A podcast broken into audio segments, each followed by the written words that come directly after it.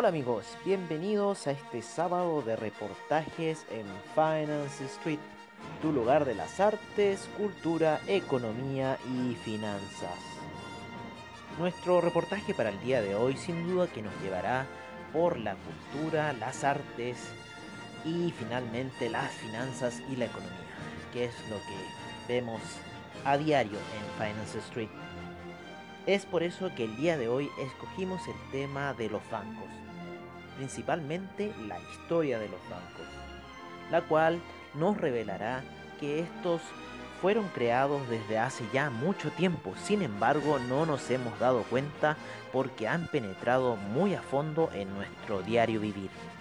Es por eso que desconocemos su origen religioso, como también las grandes personas que han influido en la historia de los bancos y las personas que en realidad hicieron crecer los bancos a nivel global. Pero sin lugar a dudas que será la religión la que jugará un papel fundamental en la expansión bancaria. Es así como les traemos hoy este increíble capítulo, la historia de los bancos algo que sin duda controla el orden mundial que llevamos hasta este minuto. Por eso pónganse cómodos y prepárense para escuchar esta increíble aventura. Bienvenidos.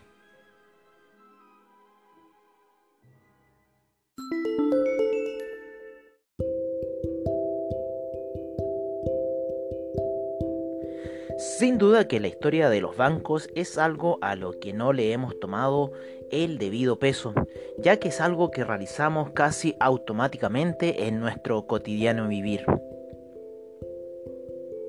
Sin duda que la actividad bancaria se remota al inicio de las actividades humanas, en donde una de las actividades más importantes y quizá la primera relación con la banca fue el trueque, una actividad que auxilió el comercio durante mucho tiempo y aunque no es considerada propiamente una actividad bancaria, sirvió de apoyo para dar paso a nuevas formas de negociar que provocaron su pausada desaparición.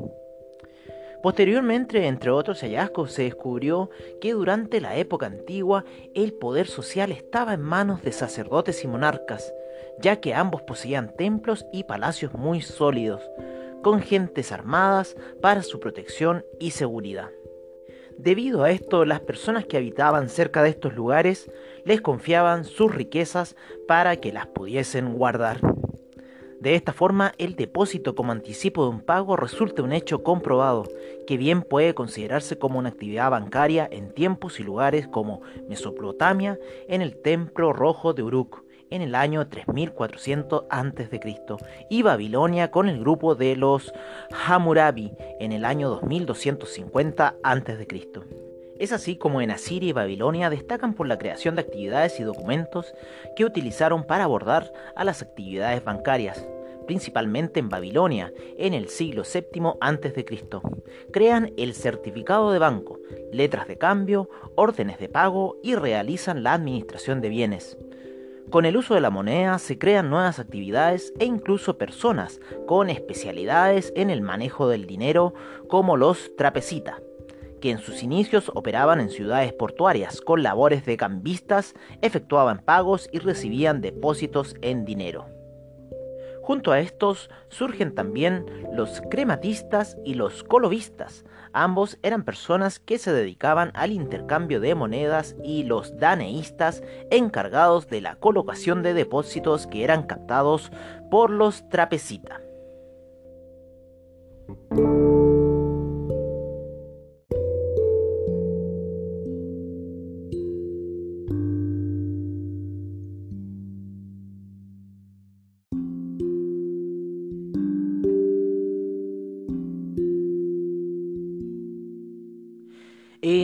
Siglo VI a.C. se crean casas comerciales destacando Igibi, la de Sipar, y Marashu, la de Nippur.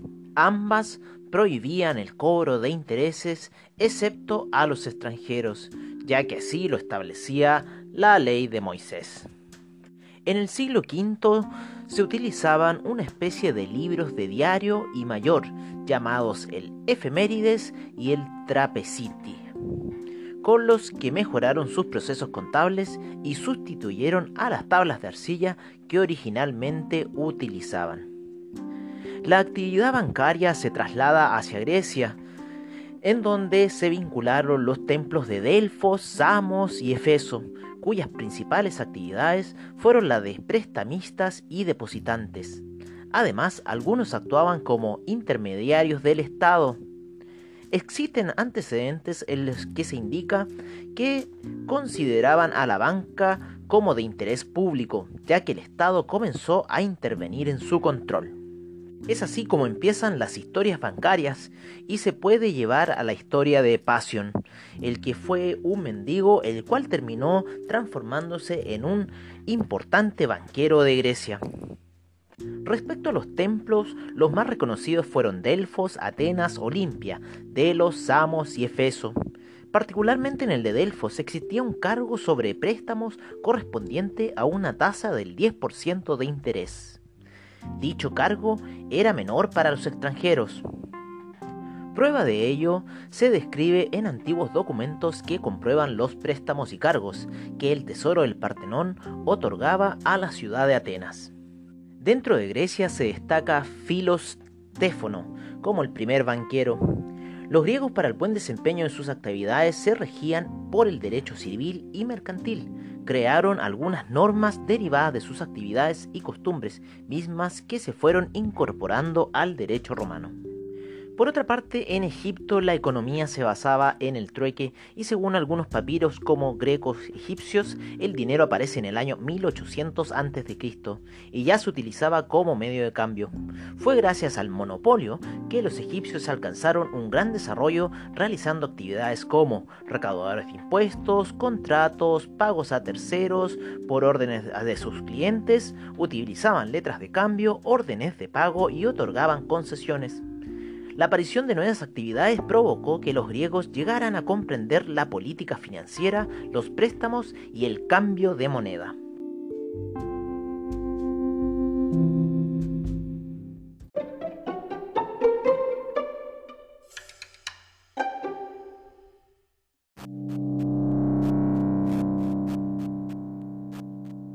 Después de algún tiempo, las autoridades egipcias abandonaron la mayoría de sus actividades conservando únicamente la acuñación de monedas. Es así como los Ptolomeos asumen una segunda función en la que establecen la cámara de compensación, en la que el medio de cambio era el trigo para las transferencias de cuentas entre los clientes. De esa manera Egipto representaba el granero de la provincia romana, lo anterior debido a que fueron los griegos quienes se instalaron en Egipto con sus representantes los Ptolomeos para dar inicio a las actividades bancarias en ese país. El imperio romano tuvo mucho que ver en la creación de la actividad bancaria. Estos tenían personas que manejaban las finanzas por especialidades. Los Argentaurius era el cambista, el numularius verificaba el título de monedas acuñadas y evaluaba a las monedas extranjeras. El mensarius o cajero, con el paso del tiempo los grupos de especialidades cambiaron, quedando de la siguiente manera. Los numularis cambiaron sus actividades a cambistas y el argentarius cambian sus actividades a banqueros el Estado concedió a los cambistas el foro de la ciudad para que ejercieran sus actividades financieras, pero como estos aún imponían altas tasas de intereses, la aristocracia comenzó a realizar sus propias operaciones a nombre y representación de algún personaje e incluso ayudó al gobierno otorgándole préstamos con intereses más bajos que el de los cambistas situación que le sirvió para tener acceso a las altas capas sociales hasta llegar a la nobleza. Fueron los trapecita griegos el motivo para que los romanos argentarius, banqueros o numularios cambistas decidieran aplicarse y distinguirse en las actividades bancarias, dejando como antecedente la función bancaria pública. Destaca dentro de las actividades una importante organización de la época llamada el Colegio de los Flamens, misma que tienen el crédito de ser la creadora del fideicomiso, ya que tenían la encomienda de vigilar el cumplimiento de un testamento. La caída del Imperio Romano comenzó en el momento en que trataron como enemigos a los ciudadanos, imponiéndoles tributos que en su momento fueron grandes robos. Debido al interés por préstamos era muy elevado, los romanos crearon algunas leyes que se aplicaron a través del tiempo. La ley de las 12 tablas prohibía el cobro excesivo de intereses de 12% e incluso del 4%. Ley Genucia prohibía préstamos con interés. Y la ley Onciarium Foenus fijó un interés máximo del 12%. Debido a que surgían nuevas actividades en las funciones bancarias, el control de las mismas era complejo. Es por ello que se crearon nuevas leyes para controlar desde el horario de trabajo hasta los fraudes. Lamentablemente se llegó a una etapa de decadencia en la que los bancos privados tuvieron que realizar sus actividades en forma clandestina, ya que las mismas fueron nuevamente privativas de templos y monasterios durante un largo periodo, hasta que situaciones propias ajenas a dichas actividades fueron complicándose con mayor fuerza al grado de propiciar casi su desaparición.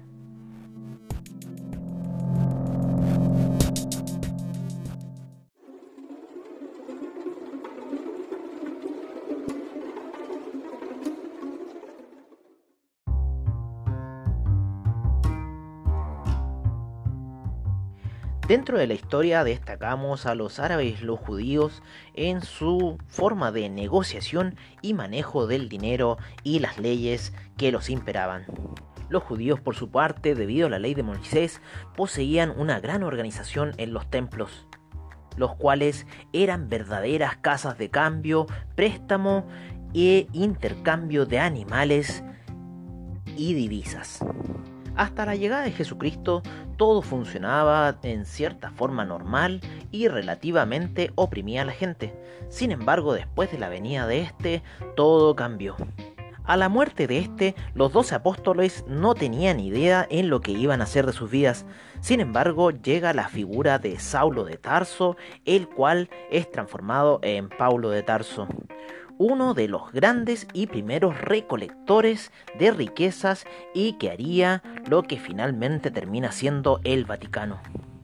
Pablo desde Grecia empezó a traer grandes sumas de dineros aportados por los nuevos fieles de la religión cristiana, lo cual fue un gran aporte de dinero para los nuevos y recientes apóstoles los cuales terminan peleando una guerra de fe. Sin embargo, las arcas de estos templos crecía y crecía a diario y de forma descomunal.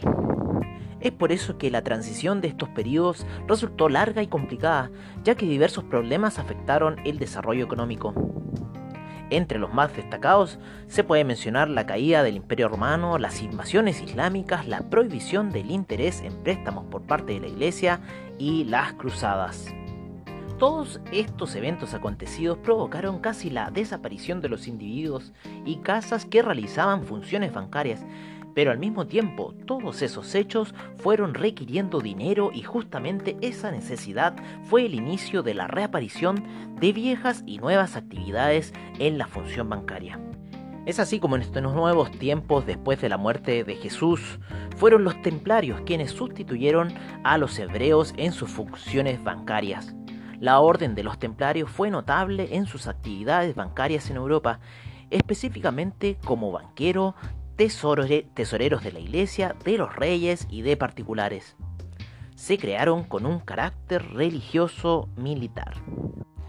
Debido a los nuevos conflictos en los que Jerusalén es devastada por los infieles, provoca que los templarios abandonen Palestina, refugiándose en Chipre y posteriormente en París estableciéndose en un edificio al que llamaron Le Temple, la fortaleza, lugar al que llegaron con oro, plata y joyas que pudieron resguardar en poco tiempo.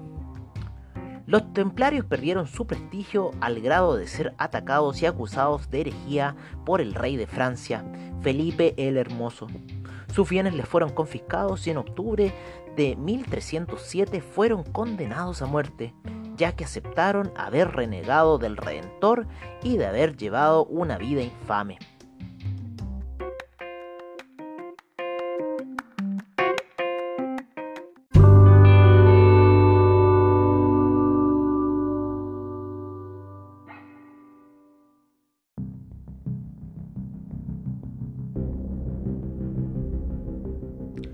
los templarios representaron la organización financiera más grande que se haya conocido. Alcanzaron su mayor auge en el siglo XIII, terminando a principios del siglo XIV de manera muy trágica. Durante ese tiempo también destacaron algunos monasterios que se convirtieron en importantes centros bancarios gracias a sus funciones como recaudadores de impuestos prestamistas e incluso con garantía hipotecaria. Es así como los templarios tratan de imponer un nuevo sentido de la economía, durante el siglo XIII existieron algunas instituciones que recibían depósitos de particulares pagando un interés, administraban los recursos de los gobiernos y les otorgaban préstamos. Se llamaron montes. Existían grupos religiosos que estaban en contra de ellos, y para demostrarles su posición, en el año 1463 en Orvieto fue creado con autorización del Papa el primer Monte de Piedad o Monte Pío como respuesta de un sector de la Iglesia a la actividad usuruarea. Los avances, los cambios, las creaciones de nuevas actividades, de especialistas o profesionales y de las instituciones dan paso a una nueva visión de la función bancaria de diversos países como los europeos ya que los templarios en sus viajes no solamente trajeron riquezas materiales, sino que también trajeron misteriosos secretos del Oriente. Es también el momento de hablar de una nueva época en la que las innovaciones tecnológicas, los conocimientos y la experiencia son considerados como el comienzo de una nueva época, la época moderna. Es por eso que tenemos tan ligados dentro de nuestro ser esas historias medievales de dragones, espadas y caballeros, los cuales sin duda y con el apoyo de la religión por detrás estaban sentando las bases de una nueva bancarización que daría sus primeros pasos en Italia.